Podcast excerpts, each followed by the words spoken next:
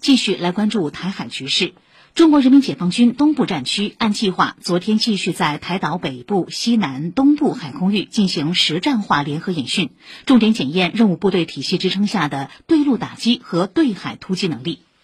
东部战区海军各参演水面舰艇在各自演训区域开展实战背景下的综合攻防操演。战区海军某岸岛部队按照动散结合、动中制敌要求，对海上重要目标实施火力追瞄，联合其他有邻兵力展开模拟突击，先后检验了部队机动袭扰、快速打击等多种战法。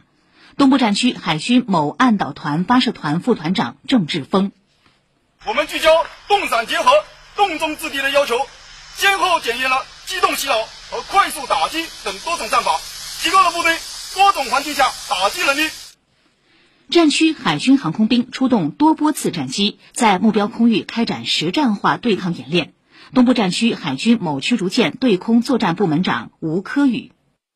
今天使命任务，深化战训口核，让官兵带着敌情训，瞄准战场面，才能真正锻造出过硬的。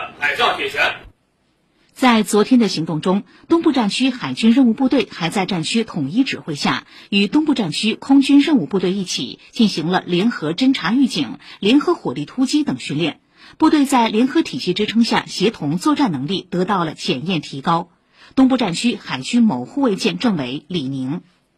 在战区联合作战体系的支撑和掩护下，我们航行在这片海域，离祖国宝岛这么近，我们深感责任重大，使命光荣。